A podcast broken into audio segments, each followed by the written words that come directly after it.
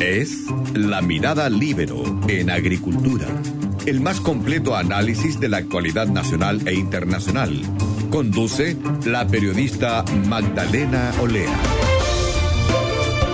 Ya estamos de vuelta en Mirada Libero en Agricultura. Estamos conectados ahora con el salubrista público Héctor Sánchez, director del Instituto de Salud Pública de la UNAV, que cada jueves en este espacio nos va, nos estará respondiendo dudas sobre el coronavirus. ¿Cómo estás, Héctor? Hola Magdalena, buenos días. ¿Cómo estás tú? Muy buenos días, bien también. En cuarentena, en cuarentenados como todos. Así estamos todos. Héctor, el, ministro Mañalich dijo que el pic de la enfermedad en el país se espera para finales de abril y para principios de mayo. Y ayer el presidente dijo que este mes va a ser el más difícil de la pandemia. Podrían haber más de 40.000 contagiados en un momento determinado. ¿Crees tú que el país está preparado en términos de infraestructura eh, para afrontar esta situación? Que tenemos, por ejemplo, la disponibilidad suficiente de camas críticas y de ventiladores mecánicos, por ejemplo, porque el, miércoles el ministro de Salud dijo que el talón de Aquiles que podríamos enfrentar hacia el futuro es justamente la disponibilidad de ventiladores mecánicos. Según el Colegio Médico, entre el 70 y el 80% de los ventiladores mecánicos disponibles en la red pública y privada, ellas están ocupados con pacientes de COVID-19 y de otras patologías. ¿Cómo ve Mira, eh, mira, efectivamente, cuando uno analiza lo que está sucediendo, eh, uno observa de que, de hecho, la última cifra que tenemos al primero de abril, ya tenemos más de 3.000 casos eh, positivos ya, y la tasa de crecimiento es importante, es importante, con lo cual nosotros debiéramos probablemente estar duplicando esta tasa ya en un periodo no mayor de 10 días ya no mayor, probablemente menos que 10 días, porque están subiendo a razón de eh, 300 casos por día. Ese es más o menos eh, como, como se ha dado en los últimos, los últimos días. Y de estos, aproximadamente eh, hay un 5% que requiere eh, camas críticas ya eh, por lo tanto cuando uno observa llega a cálculos bastante fáciles porque en el fondo dice a ver si nosotros llegamos a tener 10.000 personas contagiadas en un minuto determinado el 5% son 500 camas críticas que vamos a necesitar. Y según eh, información del propio ministro hoy día contamos con cerca de 240 eh, respiradores eh, disponibles fuera de los ocupados ya con los 140 personas que están haciendo uso de estos respiradores. Por lo tanto, estamos frente a un problema importante. Lo otro que hay que tener claro es que eh, efectivamente se están haciendo esfuerzos ya esto para que no se genere pánico por parte de la población. Se están generando esfuerzos del tipo de transformar algunos eh, máquinas de anestesia, no van a poder ser todas porque las cirugías se van a tener que seguir haciendo. Ya, y probablemente se va a poder incrementar el número de eh, respiradores que hay. Y lo otro es la importación de respiradores que, de acuerdo a lo que nos informa el subsecretario, estarían llegando en la segunda o tercera semana del mes de mayo. Entonces, efectivamente, estamos con un problema, porque el PIC uno debería esperarlo para la última semana del mes de abril de este, eh, de este mes. Sí, eh, aquí vemos eh, que es complejo. Por eso que es muy importante las medidas que se estén tomando en este minuto y la responsabilidad que la gente esté tomando en términos de que se mantenga el aislamiento social o el aislamiento físico principalmente para que en definitiva las personas estén eh, eh, con el menor riesgo posible de contagio y así aplanar la curva. Así que todo el cuento es específicamente ver la forma de aplanar la curva con el objeto de que la crisis no la tengamos hacia fines del mes de abril, sino que ojalá la podamos desplazar dos, tres semanas porque vamos a estar más cerca de cuando estén llegando los respiradores. Y ahí no se termina el problema, ¿eh? ojo ahí no se termina el problema, porque hay un segundo problema, de que estas máquinas tienen que ser ah, manejadas por personas debidamente entrenadas. Ya, por lo tanto, desde esa perspectiva se nos traslada el problema que me imagino que la autoridad debe estar previendo este problema de entrenar una cantidad importante de profesionales para que administren los ventiladores ya y posteriormente no vaya a ser cosa que los tengamos, pero no hay suficiente eh, recurso humano para poderlos eh, gestionar. Y lo otro es redistribuirlos de buena manera para que no todos los ventiladores, por ejemplo, estén concentrados en un solo espacio o en una sola ciudad, que no solo, por ejemplo, Santiago concentre todos los ventiladores, ¿cierto? ¿Cómo se gestiona todo eso finalmente? Mira, yo creo que aquí hay una experiencia que como país hemos tenido eh, en la gestión de camas críticas, cosa que se ha hecho en, los últimos eh, los últimos años, en términos de que hay una un nivel central que está de alguna manera eh, conociendo y manejando toda la disponibilidad de camas críticas que existen en el país. ¿ya? Y en este caso también de ventiladores, camas críticas con ventiladores y, de tal manera que él sea una persona, una, una persona, un equipo, ¿no es cierto? Que en función de lo que está sucediendo en cualquier parte se va produciendo el traspaso o el traslado de equipamiento. De hecho, ya se produjo esta situación en el caso de Temuco, en el día de ayer, entiendo, anteayer, ya en el cual hubo que trasladar eh, eh, en forma muy rápida un número de equipos para poder dar respuesta a la demanda que se estaba produciendo. Entonces, lo, lo que es importante aquí es, es que la autoridad vaya teniendo información epidemiológica por comuna y por región muy desagregada y en tiempo, en tiempo, en línea, digamos, o sea, prácticamente al momento, de tal manera que pueda actuar en forma muy, muy oportuna para mover los equipamientos hacia los lugares en que se requieran eh, el traslado. Y a continuación tener también disponibilidad de, eh, de, movilización aérea y terrestre para poder trasladar equipamiento cuando este se requiera. Yo creo que vamos a tener, eh, hay todo un tema logístico aquí que desde la subsecretaría de redes, me imagino que esto lo están gestionando, ya y que eh, la mesa social COVID-19 lo ha planteado claramente ¿ah?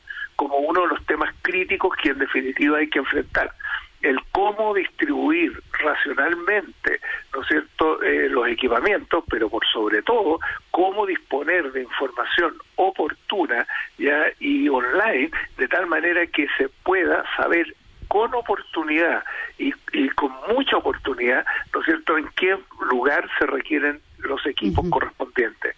Y no llegar tarde, porque en este caso hay un tema de urgencia, o sea, cuando la gente está requiriendo un, eh, un ventilador es porque está con serias y muy serias dificultades respiratorias, o sea, está muy grave esa persona, necesita una respuesta muy oportuna. Ahora, Héctor, ¿es probable entonces que en algún momento nos quedemos sin disponibilidad de ventiladores mecánicos? Porque, eh, como tú dices, los ventiladores deberían estar llegando a Chile en mayo, fines de mayo, pero el PIC es a fines de este mes. Entonces, ¿vamos a tener ese problema en un momento determinado?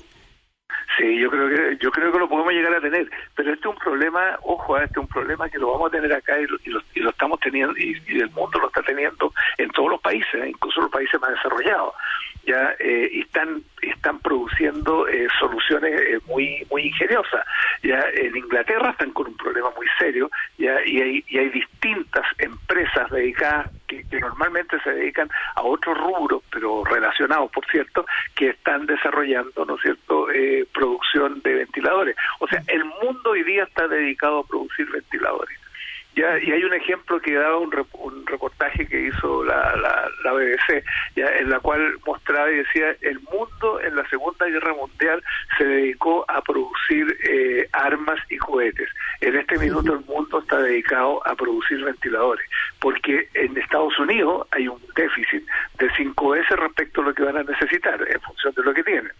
Ya en Brasil a pesar de que es el país que tiene más ventiladores por 100.000 habitantes en América Latina, tiene 31,4 ventiladores por 100.000 habitantes, contra Chile que tiene alrededor de 8, ya, y contra Argentina que tiene alrededor de 19, o Colombia alrededor de 10 por 100.000, ya eh, Brasil va a tener problemas y va a tener problemas México, porque además México tiene una muy pequeña cantidad de ventiladores por eh, por 100.000 habitantes, tiene 3.84, Ecuador tiene 7 y ya vemos lo que está pasando, ya en Centroamérica 2.5, Perú 0.8, o sea, nosotros estamos en una situación crítica ¿ya? Y, y, hay otros países de América Latina que están en una situación tan crítica o muchísimo más crítica que la nuestra.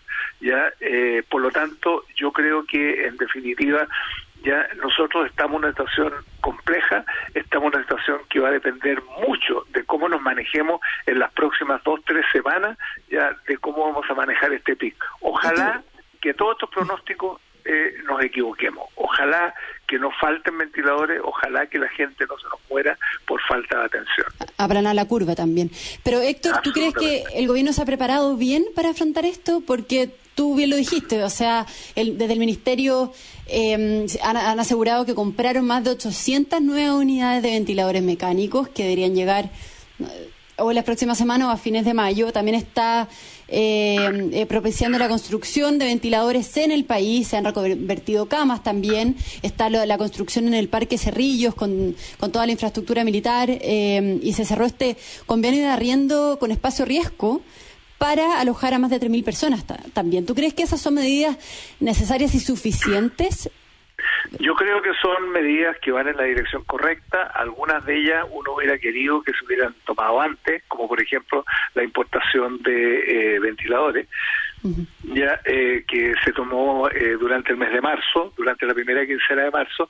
Si eso se hubiera probablemente tomado durante los primeros días de febrero o en enero, ya probablemente los ventiladores estarían llegando al país.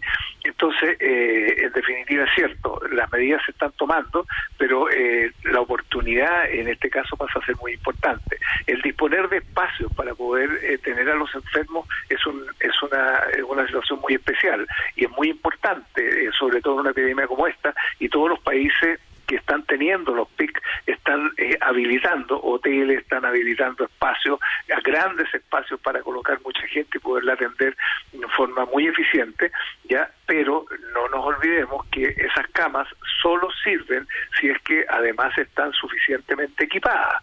Si tienen ventiladores, las camas son muy útiles y si no, lo que sirven son para hospitalizar el otro 10% de la población que requiere hospitalización y que no requiere ventilador, pero que también requiere atención. Por lo tanto, no hay que olvidarse de ese grupo de personas, ya que también, si volvemos al mismo número, si hablamos de que llegamos en un minuto a tener del orden de 10.000 contagiados, vamos a tener alrededor de 1.000 personas que van a requerir una cama ya y vamos a tener alrededor de 500 adicionales ya que van a necesitar eh, ventilador. Entonces hay que tener infraestructura para todo eso y yo creo que el sistema de salud hoy día está dando respuesta, la articulación con el sector privado y el establecimiento de un comando único desde el Ministerio de Salud, desde la autoridad sanitaria, para gestionar todo el equipamiento, yo creo que es una medida correcta, es necesaria. Esto hay que manejarlo como un sistema. Aquí no podemos administrar esta crisis con dos subsistemas público privado y que cada uno se maneja por la suya. Aquí básicamente se va a requerir que ambos subsistemas eh, funcionen como si fueran uno solo, con un solo comando control que permita en definitiva la gestión oportuna ya, y eficiente de los recursos. Aquí tanto como la disponibilidad de los equipos, ya va a ser muy importante la eh, el cómo se gestionen, ¿no es cierto?, la, operación, la operación de toda esta de toda esta crisis va a ser fundamental. Yo creo que eh, nuevamente hay otro elemento que también es muy importante. Los insumos son muy importantes en todo el manejo de esta crisis. ya Y aquí también hay un elemento que poco se ha hablado, pero que es importante disponer de insumos suficientes, no solo para los, los pacientes, sino que también para eh, proteger a los eh, funcionarios. Yo creo que aquí hay un tema que es súper complejo que hoy día está afectando a países como España, como Italia, de médicos que también se contagian de coronavirus. Pero por supuesto, se, se contagian eh, con coronavirus los, los, los, médicos, las enfermeras que son clave en este tipo en este tipo de crisis ya y todos los profesionales que se requieren. Entonces, aquí es importante también cómo gestionar el recurso humano de tal manera de ir eh, manejando eh, también distintos equipos y backup de cada uno de esos equipos por si alguno se contagia y que hay que retirarlo y hay que reemplazarlo por otro rápidamente. Entonces, esa es otra variable de gestión que pasa a ser un elemento central para el manejo de esta crisis. Yo creo que esos son elementos que hay que tomar en cuenta. Héctor, eh, nos queda poco tiempo. Preguntarte, ¿tú crees que de todos modos tenemos que estar preparados en todos los aspectos, digamos, eh, para un colapso en nuestro sistema de salud y ese colapso en, el fondo coincide con este pic de, casos entre abril y mayo o se podría, eh, como tú dices, aplanar la curva y, y desplazar un poco ese, ese pic? ¿Existe esa posibilidad? Existe la posibilidad de desplazarla, existe la posibilidad de desplazarla porque al comienzo pensamos que el PIC lo podíamos tener en la semana sexta, ya eh, y ahora ya vamos en la semana octava, novena, y algunos incluso plantean de que el PIC se podría dar en la semana décima lo cual sería óptimo si eso sucediera eh, eh, la semana. Aquí las semanas cuentan. Por lo tanto, eh, yo creo que eh, la mantención de algunas medidas como la renovación de de la cuarentena en algunas comunas eh, que son las más afectadas, el incorporar Magallanes, el mantener Temuco, por ejemplo, que son eh, Ñuble, ya eh, Ñuble Chillán, que es donde están concentrados, ya y las comunas de la región metropolitana, yo creo que van a ayudar a aplanar.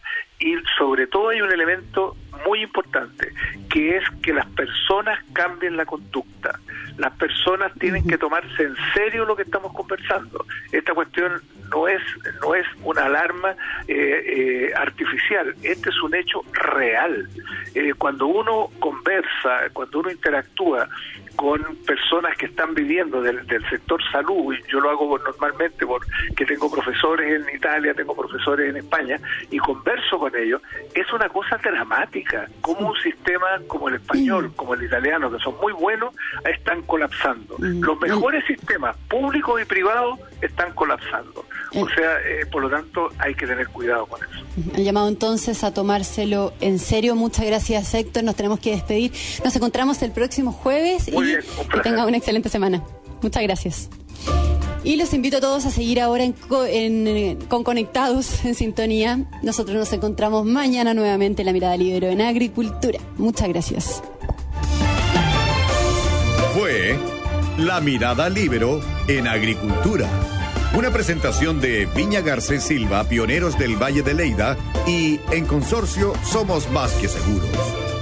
Conducción Magdalena Olea. Producción Doris Mora.